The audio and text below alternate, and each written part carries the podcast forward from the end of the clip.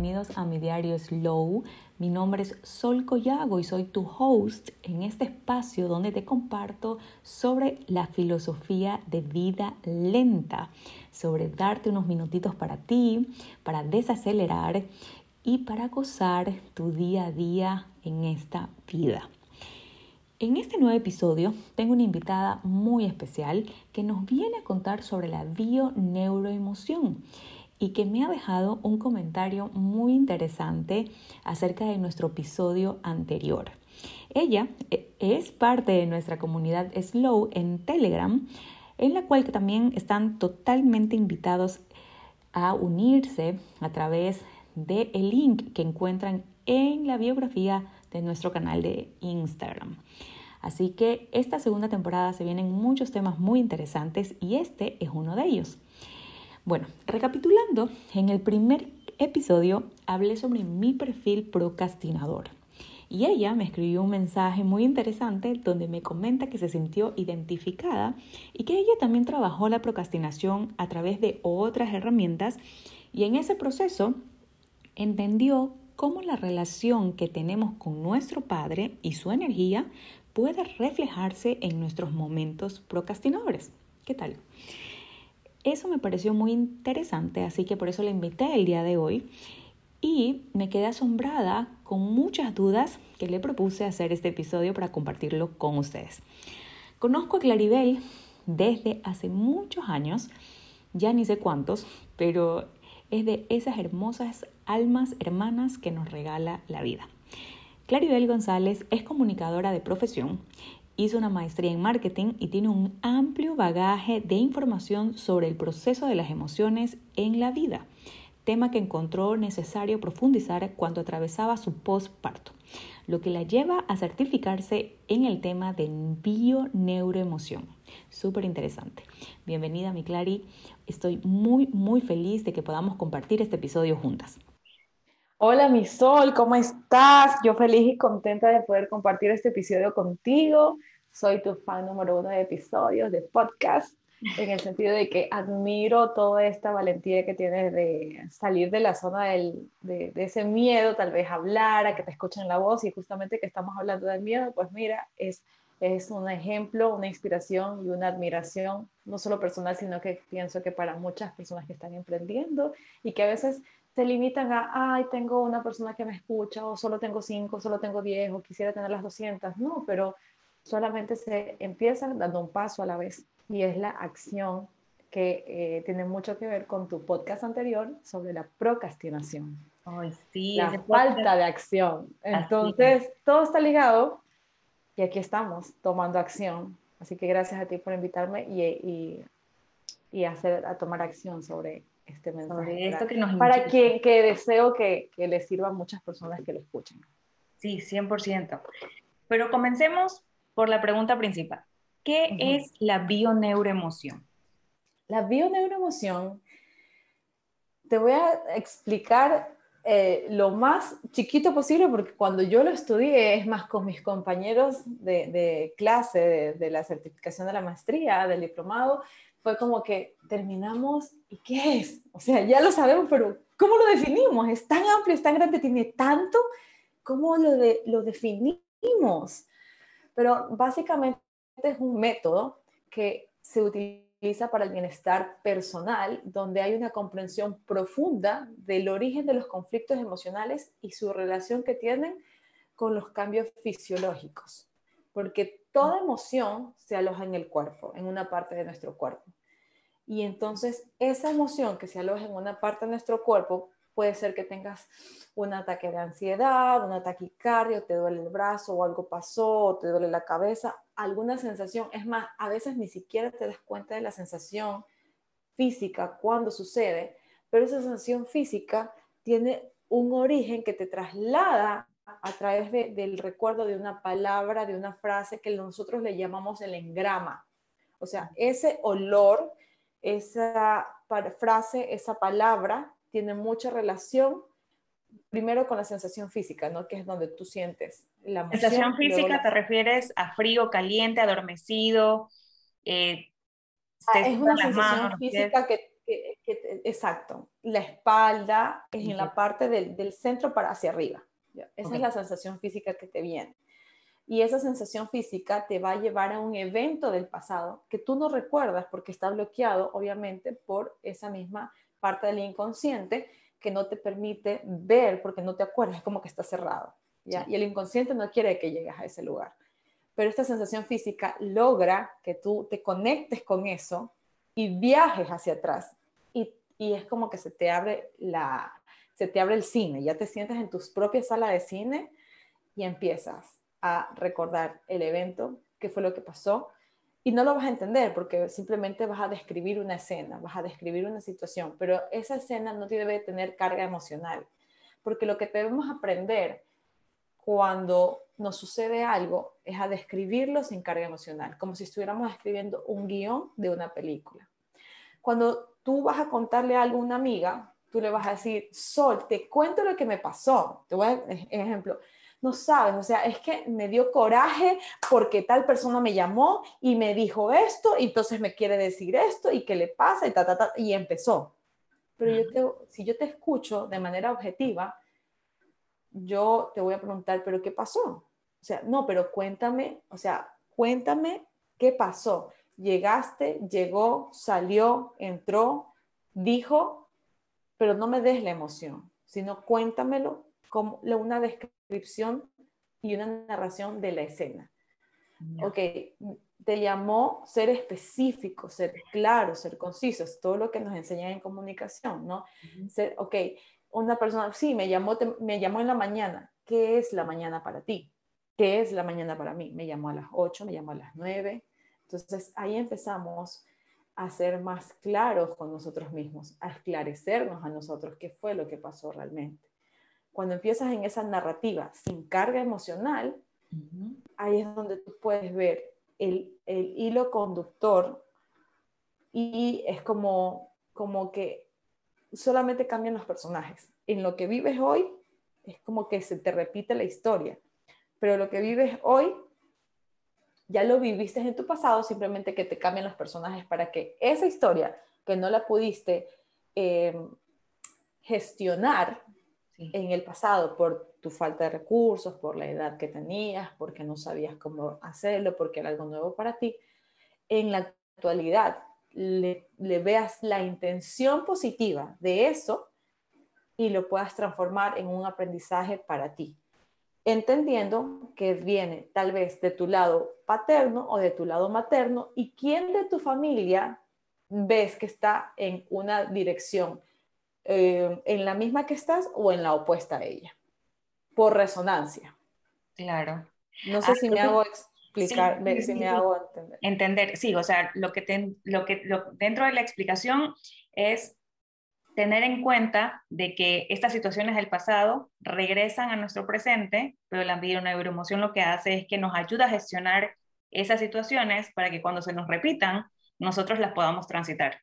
O sea, no, revivir otra vez la emoción con ciertos puntos de acción que nos hicieron alterar en algún momento, ahora ya prácticamente ya lo viví, ya lo pasé, lo transité y mi reacción puede ser a lo mejor antes me generaba tristeza, ahora ya no me genere tristeza, sino que simplemente me da calma, me da seguridad, me da serenidad.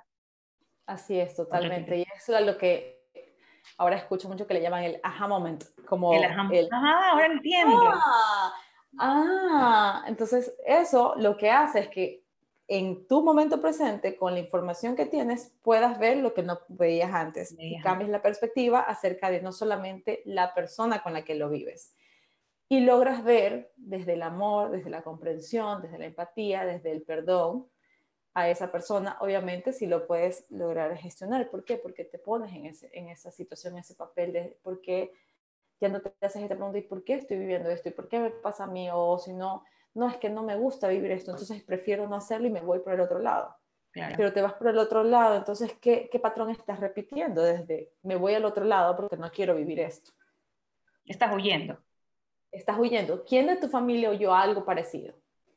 Eso es lo que más me interesó de lo que me comentaste del podcast anterior, porque el podcast, el podcast anterior era de procrastinación y conté ahí una historia y todo, para quienes no han escuchado todavía ese podcast, y quieren Vayan escuchar lo que estamos hablando, tienen que ir al podcast anterior, que es de la segunda temporada, el primero, y que solamente está por el momento en Telegram. Eh, bueno, les voy a leer lo que el comentario que tú me enviaste y dice, eh, bueno, me sentí muy identificada, también puede trabajar la procrastinación y entender a través de otras herramientas que está ligado a la relación que tenemos con el Padre, con la energía maravillosa del Padre, ya que también es importante descubrir y muy cierto que no es un problema de la gestión del tiempo, sino de gestión de emociones. Estamos hablando aquí de la procrastinación. Algo que evitamos porque inconscientemente nos duele y nos protegemos de ese dolor que no conocemos la raíz y que al traspasarlo es, demasiado sanador. Y ahí hablaste sobre la energía del Padre. ¿Por qué me decías que la procrastinación tiene que ver con el Padre, con la energía del Padre? está ligada a la energía del Padre.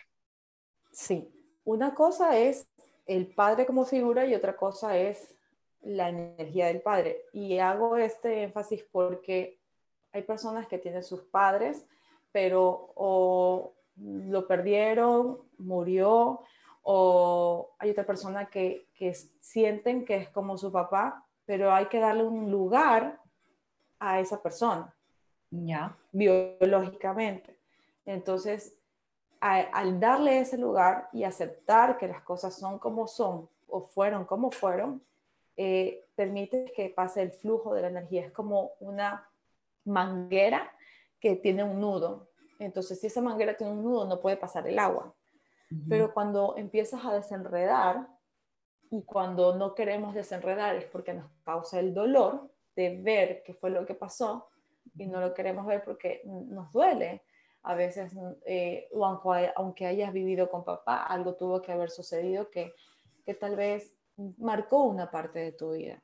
Creo que eh, me ha tocado a mí personalmente trabajar mucho la procrastinación, que ni siquiera lo, lo tenía en conciencia. Y luego cuando empecé a ser consciente de por qué, es más, ni siquiera tenía el nombre de esta palabra. O sea, ni siquiera llegaba, había llegado a mí el nombre de esta, palabra en sí. Y cuando yo decía, pero ¿por qué quiero hacer algo? Y digo que lo voy a hacer y no lo hago y me voy, me desconcentro y me desenfoco, voy a otra cosa y otra cosa y entonces pasan los días y no lo hago.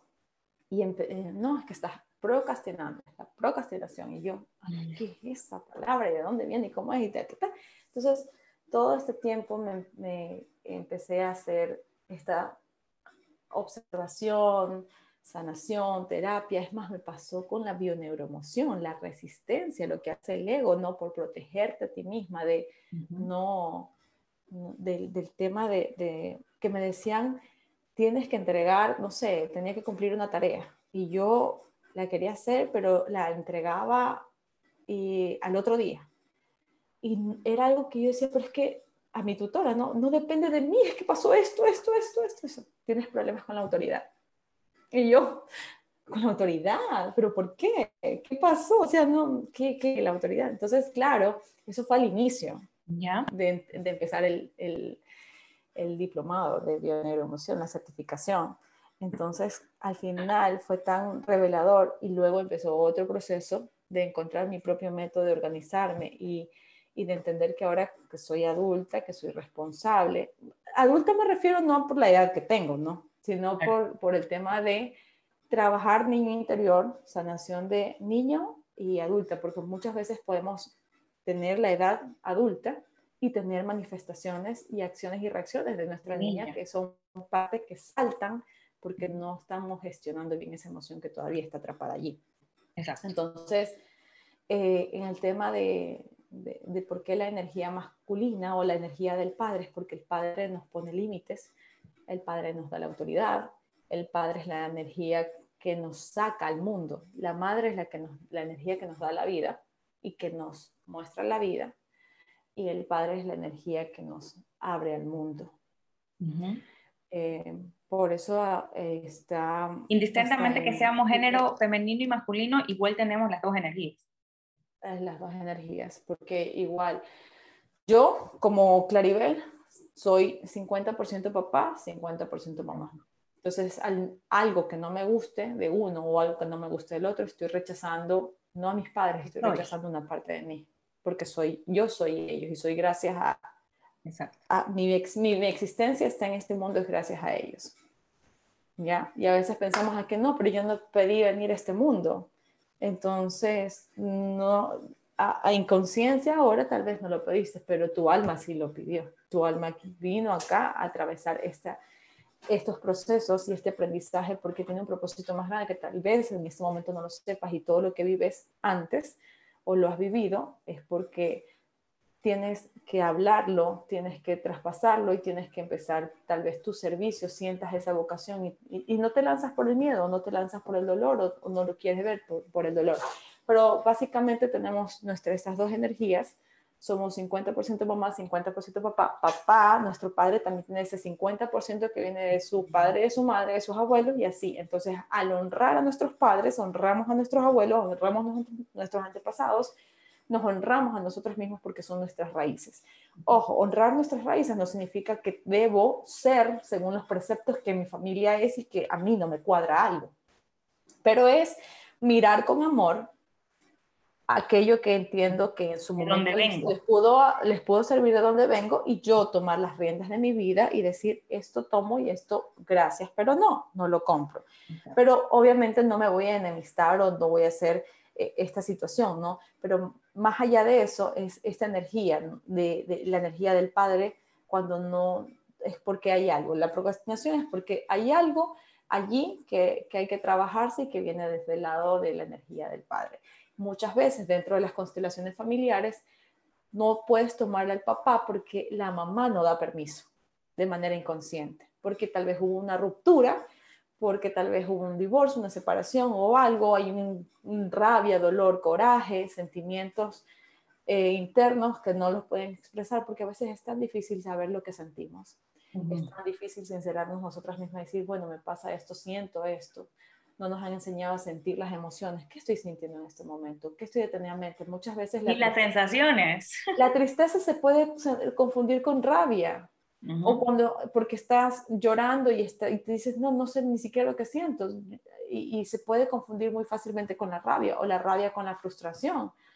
O, pero se pueden confundir fácilmente. Entonces, ¿qué estás sintiendo? Y no solamente son las cinco emociones, eh, la alegría, la ira, el asco, la tristeza o la alegría, sino hay una ruleta de emociones eh, que, que, podemos... Uno divaga.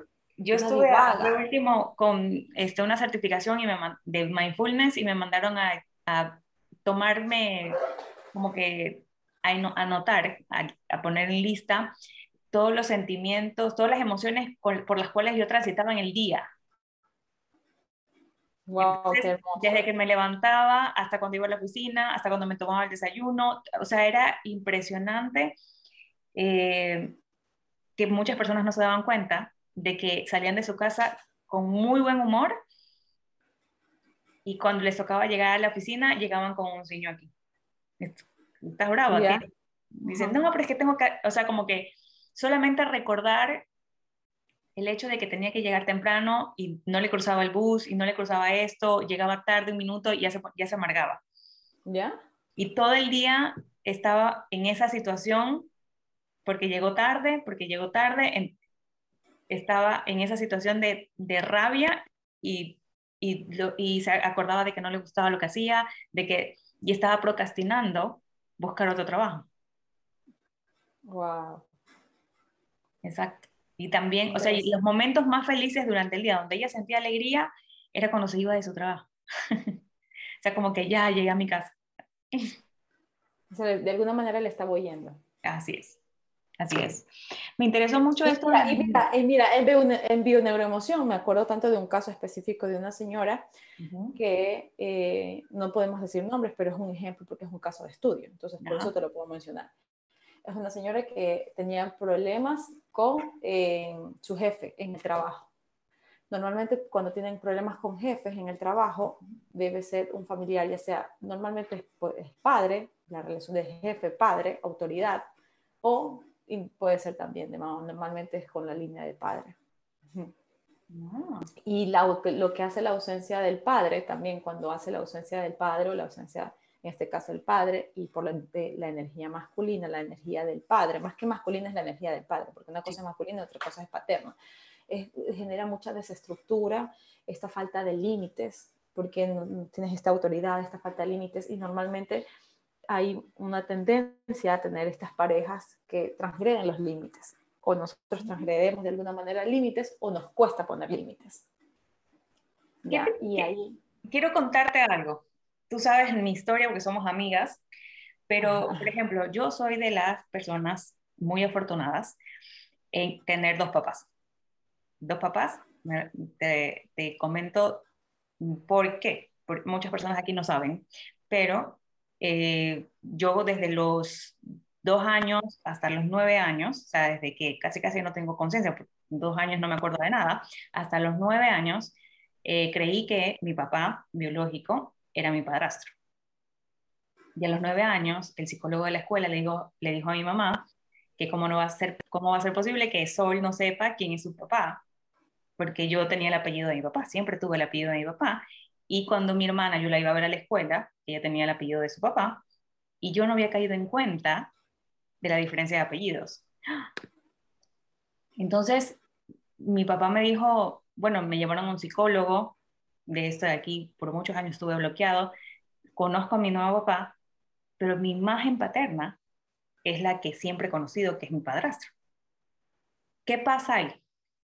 ¿De dónde viene mi procrastinación? ¿De mi papá biológico, que casi no he tenido contacto, o de mi papá, papá, padrastro con el que tuve presencia y todo? Bueno, yo no te podría decir específicamente como que en este caso es esto, eh, pero definitivamente tiene que ver con alguna, puede ser ese desorden interior en ti, de cuál es cuál. ¿De cuál es cuál?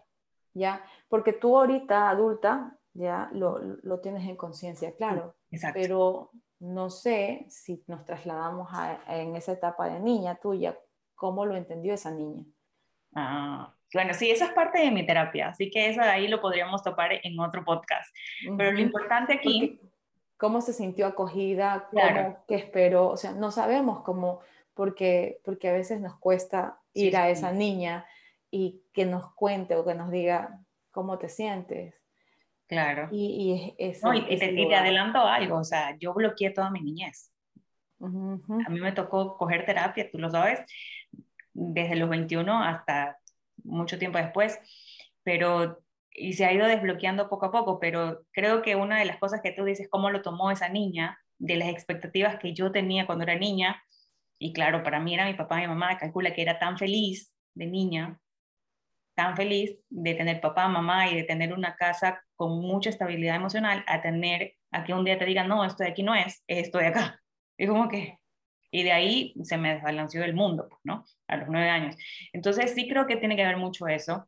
Y por ahí la procrastinación también he descubierto, ya con lo que tú me estás explicando, que también pudo haber sido mucha energía masculina que mi mami proyectaba en mi casa. Pues posiblemente es que hay que ver eh, los, dos lados, ¿no? Los dos lados, dentro de una sesión terapéutica de autoindagación y de indagación con preguntas correctas. Y pero una de las cosas importantes que, bueno, hay dos recursos que se me vienen en este momento que quisiera compartir, no sé si todavía tenemos el tiempo, sí, sí. pero em, a mí me ayudó muchísimo. Hay un libro eh, que es un libro canalizado muy bonito, que fue uno de los primeros que me enviaron cuando empecé hace como unos cuatro años todo este proceso también terapéutico de, de eh, autosanación.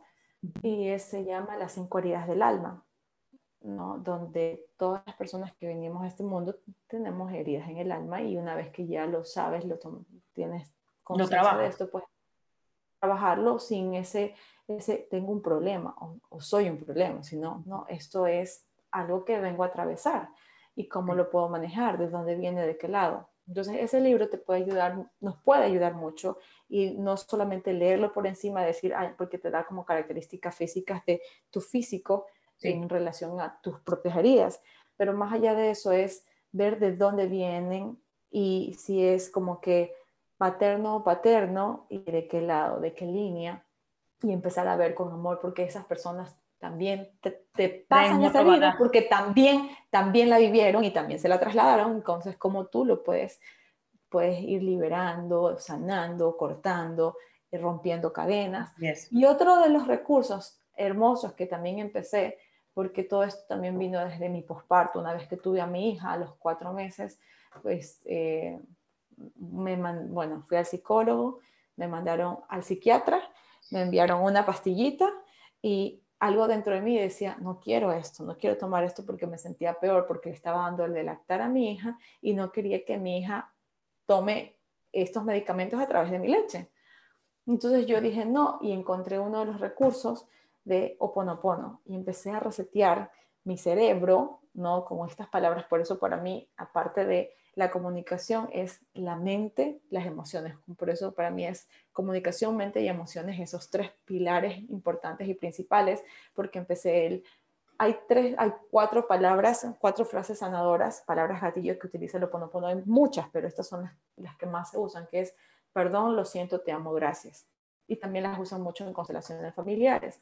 Entonces yo empecé a repetir esto y hay varias meditaciones, si quieren buscar en YouTube, de sanación o ponopono, sanación con papá, sanación con mamá, y puedes ir integrando esto. Al inicio vas a decir, bueno, no entiendo, no es real, porque el, el, el inconsciente no quiere, el, se, se, choca, ¿no? Y en conciencia, cuando vas ingresando ese, ese mensaje, es como la canción que te la va repitiendo, repitiendo, repitiendo, repitiendo, repitiendo, y a medida que tú vas haciendo tu trabajo interior, tu escritura, tu autoindagación, lo que tú empieces a hacer, que sientas que que van a hacer de ti, empezar a respetar tu proceso, empezar a escucharte tus palabras, cuáles son, cómo te estás hablando a ti misma, cómo te estás tratando en estos momentos de frustración, de enojo, de rabia, y empezar a dejar que fluya y que permitan salir esas emociones y permitirte equivocarte haciéndolas con los demás y contigo misma, en, en, esa medida que tú te permites equivocar, en esa medida tú vas a aprender. Entonces el dolor, ¿cómo traspasamos? Simplemente aceptándolo, que vamos a tener ese dolor, pero que lo vamos a traspasar, que va a ser como esa herida que te, que te causa o que te cortas y va a salir sangre y que se te va a inflamar y se te va, te, puede salir pus, pero tienes dos opciones, o te vas al doctor a que te ponga la inyección, que te abra más y que te cure la herida por dentro, o te la vas a tapar, te vas a poner un yeso y se te va y, y, no, y te va a echar, corres el peligro y que cualquiera que te tope va a pensar, vas a pensar que esa persona es la que te generó el dolor. Así es. Fue tu, tu, fue tu culpa o fue tu... Fue tu misma responsabilidad. Exacto, dejarte la responsabilidad de dejártela allí y, de acostumbrarte al dolor. Así y creer que cuando te la tocan te está doliendo y ahí estás sufriendo. Es como vas ahí con ese brazo ahí, con esa mano guindada allí, en vez de realmente hacer un proceso de sanación. Cuando alguien que se haya operado, ¿quién que no se haya operado le van a decir tiene que guardar reposo un mes? O dos semanas o una semana. Tienes que guardar reposo, porque el reposo es importante, porque te vas a ir recuperando poco a poco, porque te va a seguir doliendo, pero es un dolor de, wow, qué alivio, ya me operé, wow, qué alivio, ya me sacaron. Es cuando incluimos las desacelerarte, o sea, cuando tienes esa herida necesitas parar, necesitas estar consciente al 100% de que por qué te duele, qué te duele, hacerte las preguntas correctas. Creo que ese es el momento indicado para poder comenzar a, autodescubrirnos. y cuando estás en ese dolor, no tienes que hablar con las demás personas. Es porque cuando estás como en cuidados intensivos, ¿no? Ya, ya sales de la operación y te quedas ahí en cuidados intensivos o te vas a tu casa y no puede moverse, trate de no hablar mucho, eh, no reciba tanta visita, no salga como antes, te dan no, eh, estos, estos puntos, ¿no? Ahí no vas a poder hablar de, de, lo que te ha pasado, o sea, evita hablar de, de, tu proceso, evita hablar de lo que has vivido, porque es tanta conmoción que te está generando en, ti, dentro de ti, en tu mente, en tu cuerpo, en tu cabeza, es tanta información dentro de los procesos de sanación, es tanta información que te va a llegar, es tanta información que estás soltando, estás abriendo un portal diferente que no puedes hablar en ese momento porque tal vez las demás personas no te entiendan y te vas a sentir extraña. Entonces es preferible dejarlo y así. Cuando vas a terapia también te dicen exactamente lo mismo. O sea, yo cuando salí de terapia y salía mal, porque me ha ido pésimo en ese día de terapia, eh, me decía, trata de no hablar de esto, solamente cuando vengas y topes el tema aquí y ya. Porque si lo sigues hablando, quiere decir que tu mente va a estar trabajando sobre ese tema todo el tiempo. Y ya, y ya estás yendo a ayuda, o sea, no es que lo estás ignorando, lo estás trabajando, solamente que no necesitas que tu mente trabaje más de lo que trabajes ahora de terapia. Así es. No le pongas más, más a la mente cuando ya no tiene que ver. Simplemente es. no, ni siquiera ponerle más cosas, ya está. Ya está. Y, y eso es, eso es parte de, de la liberación, es parte de vivir el, el dolor como, como venga. Ah, sí. Es más, no sé los hombres, pero te puedo hablar como mujer, eh, como mamá. Si vas a dar a luz, ya sea porque vas a hacer cesárea o vas a hacer un parto normal, igual tienes que atravesar un dolor. Eh, claro, porque igual te, o te abren o, te, o sale. O sale, pero igual tienes que atravesarlo. Entonces, es cómo lo atravieses, qué herramientas tienes para atravesarlo. Es, eh, tienes las herramientas de respiración, tienes las herramientas de escribir, tienes la herramienta de desahogar, de buscar ayuda. Búscate, llénate de personas que sepan que te pueden sostener, que te pueden acompañar, que es acompañar, no necesariamente a veces es hablar o que te den una respuesta, sino simplemente estar al lado, estar allí, en sostenerte, en darte un abrazo, en mirarte, en que puedas desahogar, en que si no tienes recursos en este momento, hay tantas formas de buscar un video de YouTube de, y estar un poco más presente de las señales, porque a pesar de que a veces nos podemos sentir solos, nunca estamos solos. Ya sé que creas o no en algo, en alguien más, siempre hay algo más fuerte y más poderoso que te está guiando. Y créeme que te está guiando para que encuentres el camino, no para que te desvíes de él, pero eso ya es tu propia elección, tu libre albedrío, pero siempre siempre, y, no me gusta usar las palabras ni siempre ni nunca, porque son demasiado palabras demasiado absolutistas, pero en este caso sí es real, siempre están allí, siempre nos están mostrando una señal.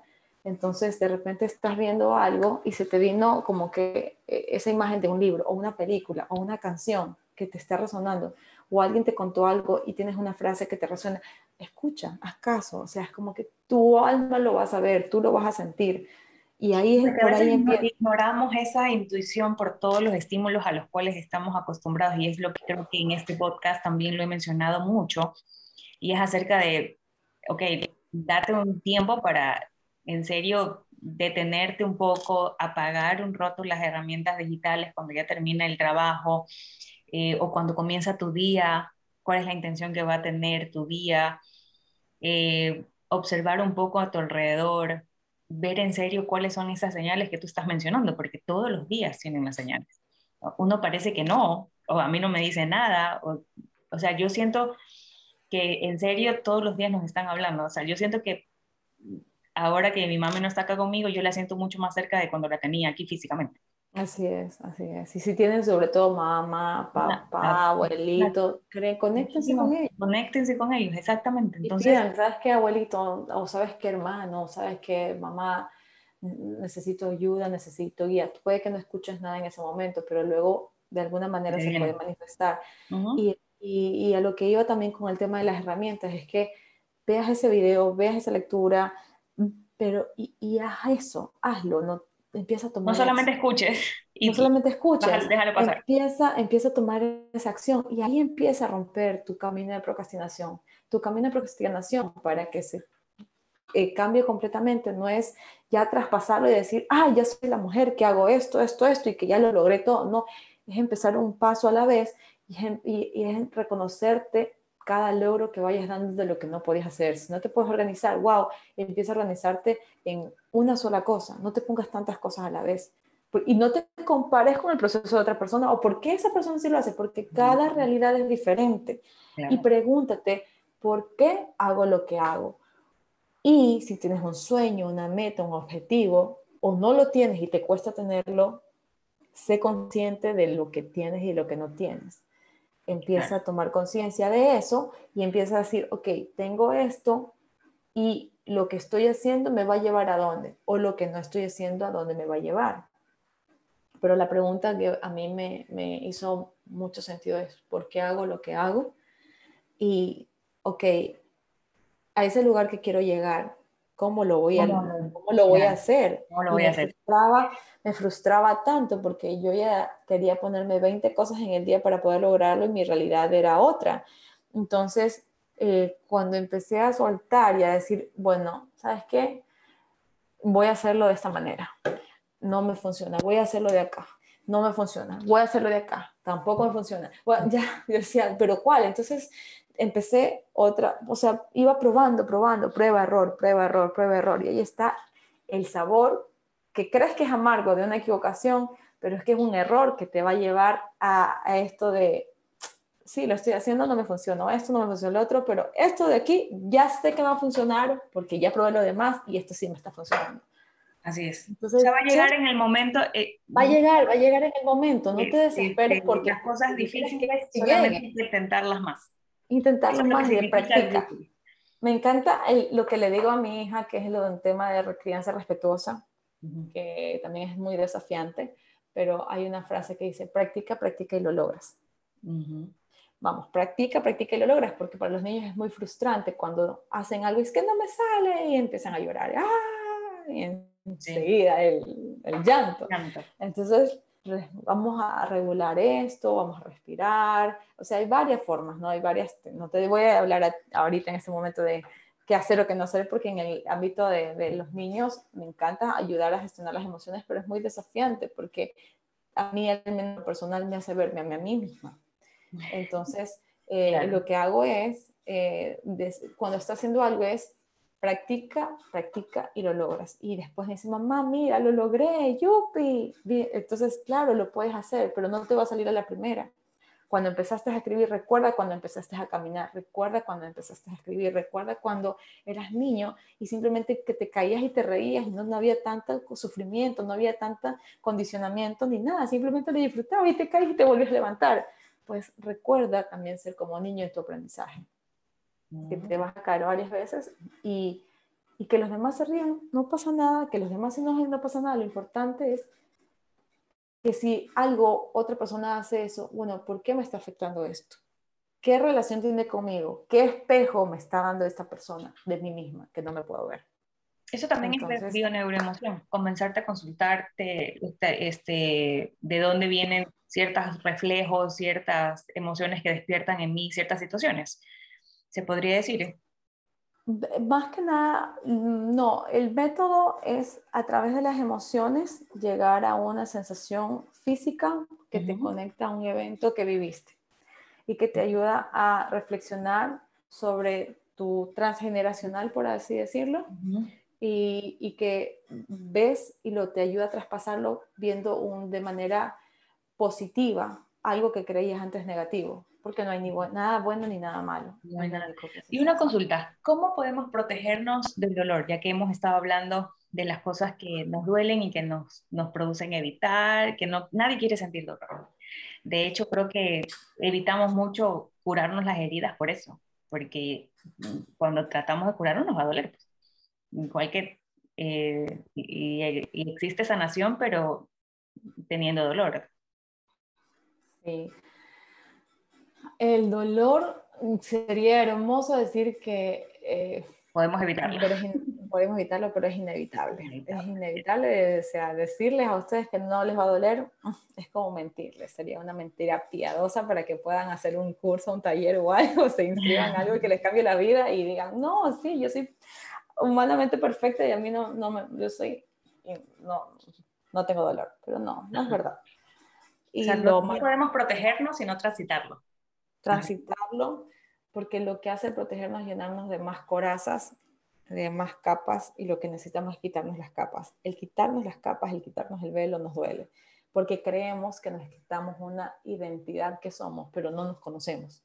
Entonces, eh, no somos lo que creemos ser. No somos lo que creemos ser.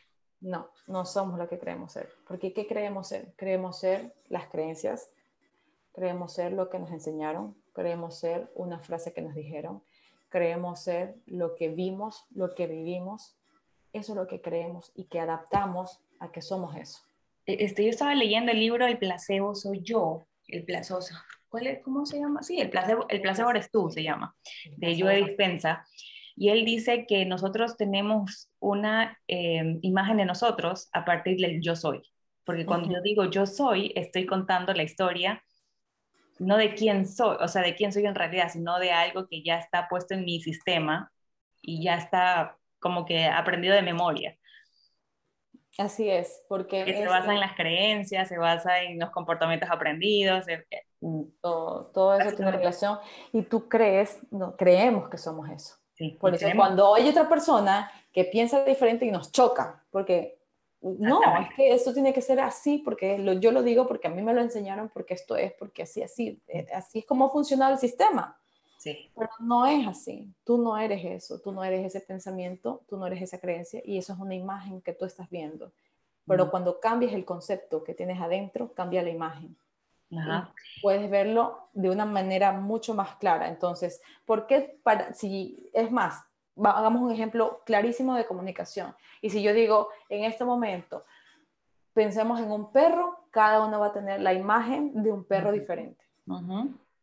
Porque es lo que aprendiste de lo que es un perro. Y a otra persona puede que ni siquiera le guste porque le mordió. O a la otra le tenga alergia. Y a otra tenga tanto amor a un perro chiquito y el otro es un perro inmenso. Entonces es la imagen. Pero perro es perro. Perro es una palabra. Entonces es la imagen que tenemos de aquello que aprendimos. ¿Y qué aprendimos de nosotros? Lo que nos dijeron. ¿Qué nos dijeron que somos? ¿Quiénes somos? ¿Qué, te, qué, te repetían? Entonces, cuando tú no puedes hacer algo y tú crees que eso de allí te está doliendo porque no lo puedes hacer, es que yo no puedo, es que esto, es que el otro, ¿quién te dijo eso? Recuerda de dónde escuchaste esa frase que te trae tanto dolor en ese momento. Pero no, se va a hacer muy difícil porque no quieres llegar a eso, por eso lo evitas. Así porque No, no, se trata solamente de un dolor. El dolor del cual estamos hablando en este momento no es un dolor de, ay, me dolió esto porque esa persona me dijo esta palabra y me, me llegó a mi corazón y, y me dolió eh, eh, pelearme con mi amiga y estoy en este momento enojada con mi hijo y entonces me duele el corazón. No, estamos hablando de un dolor más profundo.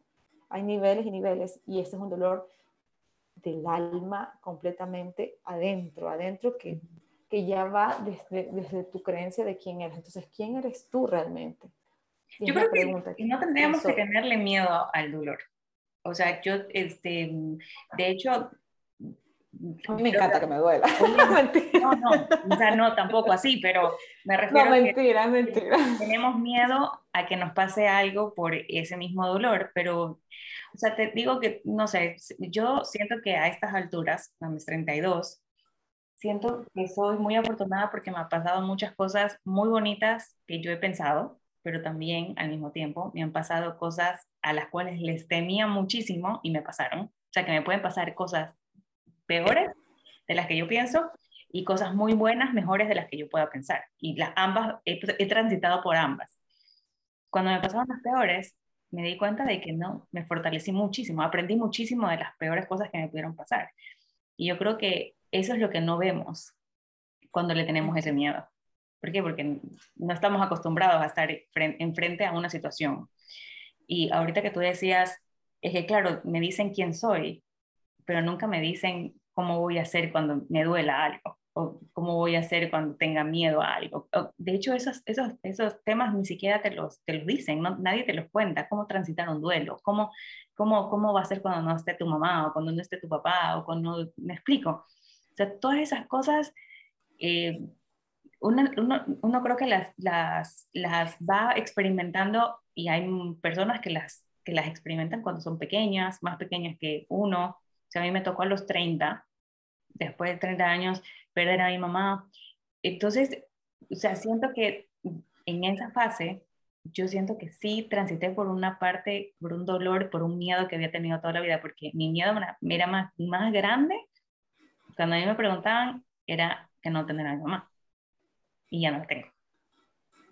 Entonces, es como, es como decirte, no, o sea, ya lo veo dos años después, casi dos años después, y digo, y aquí estoy fue súper doloroso, pero no tan como, o sea, siento que literalmente me operaron sin anestesia, eso no te voy a mentir, me operaron sin anestesia, pero también aprendí a apreciar muchísimo más la vida, los momentos, a guardar mucho más recuerdos, o sea, a ser más agradecida, a sentirme más bendecida, o sea, se, eh, existieron y, no, y yo siento que eso también tiene mucho que ver la terapia, las herramientas que uno va adquiriendo, pero siento que no porque no esté mi mamá, no me siento afortunada de estar aquí. Así es. Me siento mucho más acompañada porque ella está aquí. Con, ya te digo, yo la siento más cerca de mí ahora que no está físicamente, porque a lo mejor las distancias, porque yo vivía en diferente ciudad que ella, este, a lo mejor hace que eh, a través de una llamada, pero yo hoy día, ahorita la siento aquí, o sea, la siento todo el tiempo. Entonces, pero no todo pasa de la noche a la mañana, hay un trabajo que hacer por detrás. Y yo creo que esto de la filosofía slow y todo eso, a mí me tocó parar en el momento en que se me iba la gente. O sea, me tocó conocer acerca de la filosofía slow cuando, o sea, me decían, estaba leyendo la información acerca del movimiento slow, de parar, de desacelerar, de no ocupar mi mente, cuando se me estaba muriendo una amiga.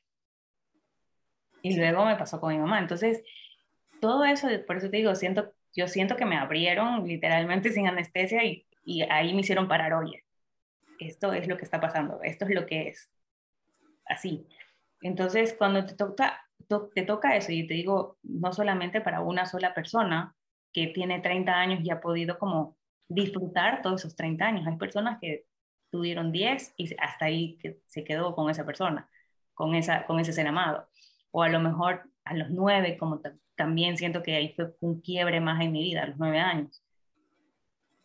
A los 30, y, no vas, y no vas a dejar de sentirlo hasta el día que te mueras. Porque... o sea, sí, ah, exacto. Y también era parte de, o sea, en qué momento voy a dejar de sentir ese nudo o en qué momento el nudo no se va. O sea, típico, ya no quiero sentir más, ya no, quiero más esto, ya no quiero. exacto pero en realidad... ¿Hasta cuándo? O sea, ya, y, y, empiezas un tema de, de, renegarle a la vida, de renegar, de quejarte. o sea, no sé. O sea, hay muchos casos. Hay muchos casos y no sé, a mí no me, me, tocó, pero yo sé, yo entiendo que a lo mejor eh, transité por esos, por eso, por esas etapas del duelo muy levemente porque eh, finalmente las herramientas que me dieron en ese momento eh, fueron, o sea, como que las me ayudaron a, gestionarlas, pero nunca renegué porque también tenía, le, soy muy creyente en Dios, por mi abuelita, por mis tías, y creo que todo eso también me ayudó a crear ese ambiente de, de nunca, de más bien fortalecerme en la fe, en lugar de, de, de, quitar, de quitarme la fe o de renegar por algo.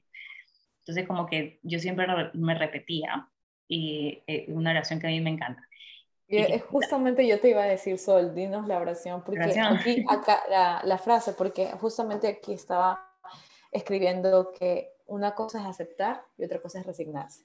Oh, exacto, totalmente diferente. Entonces, para que se entienda esto de aceptar lo que me está sucediendo y porque ciertamente la Sol de hoy es gracias a lo que has vivido.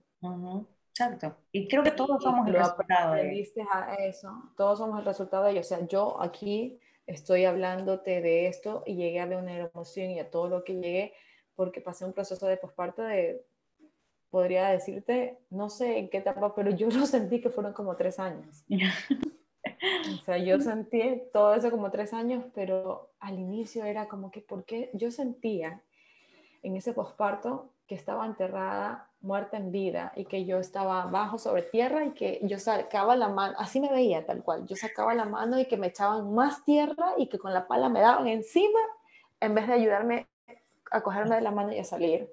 Y yo veía la luz tan lejos que sentía que realmente estaba muerta en vida. Mm. Pero ahí es donde uno mismo, donde de sus propios recursos, saca fuerzas de donde no tiene. Y tú dices, ¿de dónde viene esto? O sea, es algo más allá. Más allá, claro. más allá que tu voluntad, incluso a veces, siento yo. O sea, la primera vez que me pasó, o sea, sentí que estaba en un hueco literalmente.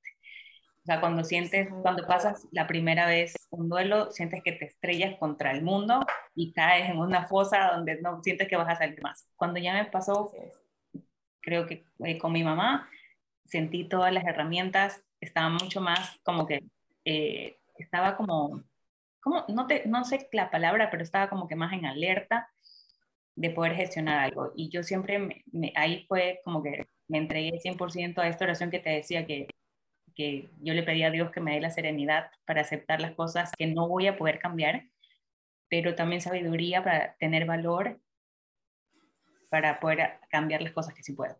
porque muchas veces hay cosas que no voy a poder cambiar y tengo que aceptarlas, pero no tengo el valor para cambiar las cosas que sí, que sí puedo, que sí dependen de mí. Eh, los que dependen de ti, totalmente. ¿Y qué depende de ti? Tus pensamientos, tus pensamientos, mis tus acciones, tus reacciones, tu actitud. ¿Qué no depende de ti? Los pensamientos de otros que te dicen, las acciones de otros contigo. Eh, claro que si te, tienen una opción contigo y te resuena es porque algo tienes que aprender allí, pero no simplemente gracias por, por mostrármelo. Eso sí es ver una emoción. Gracias por mostrarme aquello que no puedo ver. Entonces, por eso tengo una, tengo una situación de conflicto con alguien, no porque esa persona quiera hacerme un conflicto, sino porque yo resueno esa energía, resuena, se amplifica, por lo tanto se me está mostrando a través de mi espejo, que serían las personas alrededor mío con las cuales tengo relación, y me está mostrando algo que yo no puedo ver, ya sea mío o que viene de atrás de mí. Y también, ¿cuál es el dolor a atravesar esto? Y se me viene mucho que cuando somos niños y haces algo, entonces te caes o te duele algo, no te acompañan fácilmente o te dicen, viste, yo te dije, te va a doler, te vas a caer, entonces, ¿para qué lo haces? Y, y crecemos con esa vergüenza a que nos duela, vergüenza, que una, una vergüenza a, a, tener que decir, yo vivo esto, me duele esto, entonces cómo me abro, porque si yo me abro a contar esto y que me duele, voy a quedar en vergüenza hacia los demás, porque yo te dije, ¿para qué vas a hacer? Yo, viste, entonces es como que tienes que tener esa reacción perfecta, esa acción perfecta, y lo perfecto es que entiendas que eres humano, que vives emoción. De que vives, te vas a equivocar. De que sientes, que tienes que, vas ¿Cómo lo vas a atravesar ese dolor? Entendiendo que tú eres diferente y que tú tienes la posibilidad de, de hacerlo diferente, de abrirte a eso y, y, que vayas a transitar. Y otra de las cosas es que yo pienso que en la vida el universo nos trae todo esto porque sin ello no, podíamos, no podríamos regresar a nosotros mismos. O sea, sin estas etapas, estos eh, octavas, una vez un profesor en la universidad me dijo que vivimos octavas como un piano. Si tocas piano, vienen las blancas y las negras, y cada octava es un ciclo. Entonces, en cada ciclo de tu vida tú vas a tener estas cosas que te van a hacer caer otra vez y te vas a levantar. Pero, ¿qué pasa cada vez si tomas la lección y aprendes la lección? Te va a tomar, la vida te va a tomar el examen otra vez. Pero si ya aprendiste la lección, vas a traspasarlo y te vas a volver a caer, pero ya no. Pero ¿cuándo aprendes la lección? Cuando vives con conciencia. Cuando vives con conciencia, entendiendo que eso que está sucediendo te deja de afectar no por lo que suceda, sino por cómo lo ves desde tu interior. Así es. Sí, o sea, esta parte de y entonces volvemos al dolor. ¿Te va a doler? Pero ¿cómo te va a doler? Así es. Te va a doler desde cómo lo veas en tu interior si tú lo ves como algo muy doloroso o si tú lo ves como algo que es parte de un proceso sanador. O sea, igual sigue siendo dolor, solamente que tú le estás dando otra connotación, otra perspectiva, como tú lo que es la que, la que yo te estoy diciendo que tengo en, en la actualidad. O sea, que yo veía el dolor como algo, no quiero volver a pasar nunca más. Y no es que lo estoy, o sea, como que no lo estoy llamando, simplemente que lo veo como una de una perspectiva de mucho aprendizaje, de mucha fortaleza, de que yo siento que todas las personas, luego de pasar por un dolor tan grande, tenemos la, o sea, creo fielmente que podemos eh, soportar muchas cosas. Transmutarnos. Transmutar, podemos gestionar, podemos lograr mucho. Transmutar. Claro, y, y somos tan, o sea, creo que estamos hechos a la perfección para vivir y transitar por todo lo que nos toque pasar en esta vida.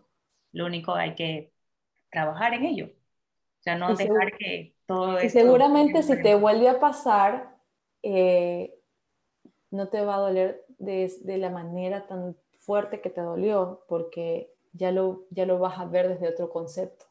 Ya no vas a volver a verlo como que te quitan algo que es tu mayor miedo, porque ya lo pasaste. Ya va a ser tu mayor miedo. La parte del apego en todos los aspectos. O sea, las personas sí nos apegamos a muchas cosas. O sea, claro, ¿qué, ¿qué, niño no va a estar apegado a su madre? ¿Qué niño no, no, no, puede estar apegado a su madre? Lo que yo puedo decirte que, o sea, que, que viví estos dos duelos súper seguidos, es que el dolor, eh, diferentes magnitudes, sigue siendo dolor. sigue siendo dolor. Sigue siendo dolor, pero sí te ayuda muchísimo el cómo gestionas ese dolor, en cómo lo transitas, o sea, en, en qué es lo que te, en, en, qué es, cuál es la perspectiva que tú vas a tomar. Porque Totalmente. El primer duelo yo tomé una perspectiva de culpabilidad total. Me sentía culpable no por no haber hecho cosas, sino porque sentía que literalmente que, que pude haber hecho más de lo que hice. ¿Ya? Y, el dolor muchas veces viene acompañado de frustración. Y por eso digo, no, no, es que no, te va a doler, no es que no te va a doler. Ajá. Sí, sí. Como que tú dices, ah, ya lo pasé, ya lo viví. Y de repente viene otra ola y brum, te vas para abajo y dices, pero si ya lo viví, ¿por qué otra vez? Y no, y tú vas a decir, no, ya no quiero. O sea, más bien, si lo vuelves a sentir igual, pregúntate por qué lo estás sintiendo igual. no, ¿por qué, ¿por qué te está repitiendo? Mi pregunta cuando me pasó lo de mi mamá, y te soy sincera, yo sí me pregunto eso, ¿por qué se me está repitiendo la historia? Igualita. Igualita. Y aquí hacer, y para hacer como un, un, un, entre paréntesis, que tú dices que te repitió la historia y para las personas que no conocen la historia, pues, y yo puedo hablar de eso. en la primera temporada del podcast, ahí está la historia. porque Sol y yo teníamos una amiga en común, Michelle, que en paz descanse. Eh, ella es, era roommate de Sol y tenían, pues tenía cáncer. Sí. Fue también, se la llevó, se nos llevó a nuestra amiga y después de que se llevó a Michelle, eh, tuvo la noticia de que su mamá tenía cáncer. Entonces, y no, solamente es... Fueron dos fueron dos duelos que tú pasaste muy seguidos, sí. sí. Y transitaste un dolor, y, pero ahora te puede ayudar a, no solamente a ti, sino a poder hablar sobre cómo transitar duelos a otras personas, eh, cómo ayudar, qué palabras pueden estar, porque el duelo... Lo que creo que ha despertado en mí esta parte de, y que recién ahora justamente antes de comenzar este podcast estaba hablando que creo que salió el primer mail que puede abrir muchas otras cosas, es sobre el acompañamiento.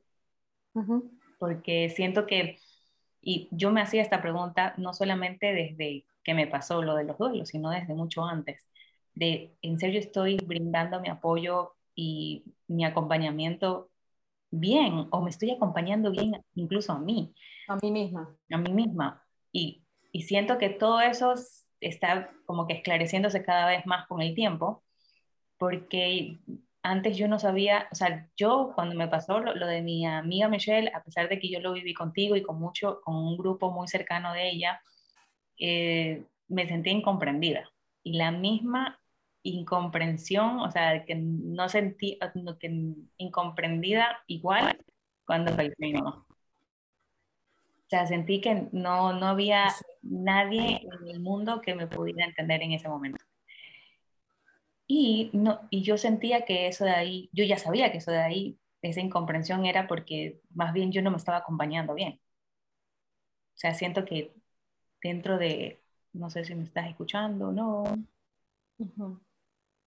Te estoy escuchando, te estoy escuchando y estoy, me está llegando una información que es de, el dolor también viene del ego porque es una creencia. Entonces, cuando tenemos esta creencia de que algo nos quitan, nos duele. Mm, pero no, pero no es, no es que nos quiten algo porque ya lo tenemos todo. Es de creer que nos, se nos están llevando algo que creemos que es de nosotros, pero no tenemos el control de eso. Entonces, realmente lo que nos duele es el ego. Mm. Y mientras el ego más de no poder hacer nada. mientras más resistencia tenemos a la creencia, más nos va a doler. Mm, más te va a doler en el proceso. Eso, entonces, siento que eso me pudo haber pasado en la primera vez y en la segunda vez como que solté. Es que literalmente en las, en, con mi mamá solté todo. O sea, como que aquí yo sé que no puedo hacer nada, no va a depender de mí, lo, lo único que puedo hacer es disfrutar Exacto. Ahí te soltaste. Ahí te, instante a instante, momento a momento. Y cuando estás viviendo en el instante, estás viviendo el presente.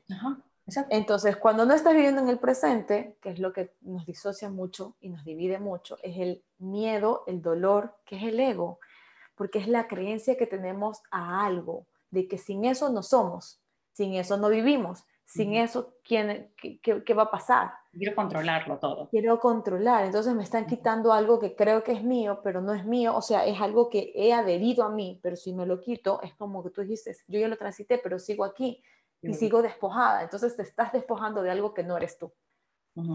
Y no sé si eh, me gustaría tal vez cerrar con una frase que postula un curso de milagros, que es hermosa, hermosa, hermosa. Y el curso de milagros trabaja mucho las creencias y en bioneuroemoción trabaja mucho las creencias y mientras más resistencia tenemos, más dolor tenemos a la creencia que creemos que somos. ¿ya? Y dice, nada real puede ser amenazado. Nada irreal existe. Y en esto radica la paz de Dios. Lo vuelvo a repetir.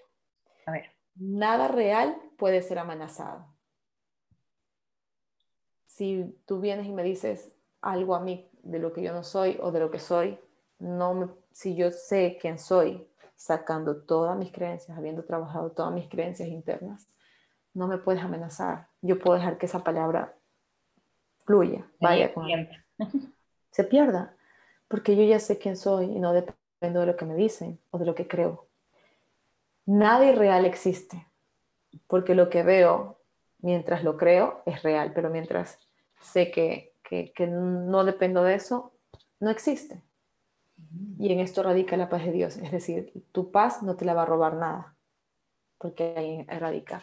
Y hay un cuento de un cuento zen que dicen van los dos, los dos, eh, hay un monje y están los dos iniciantes que se van a hacer monjes, algo así.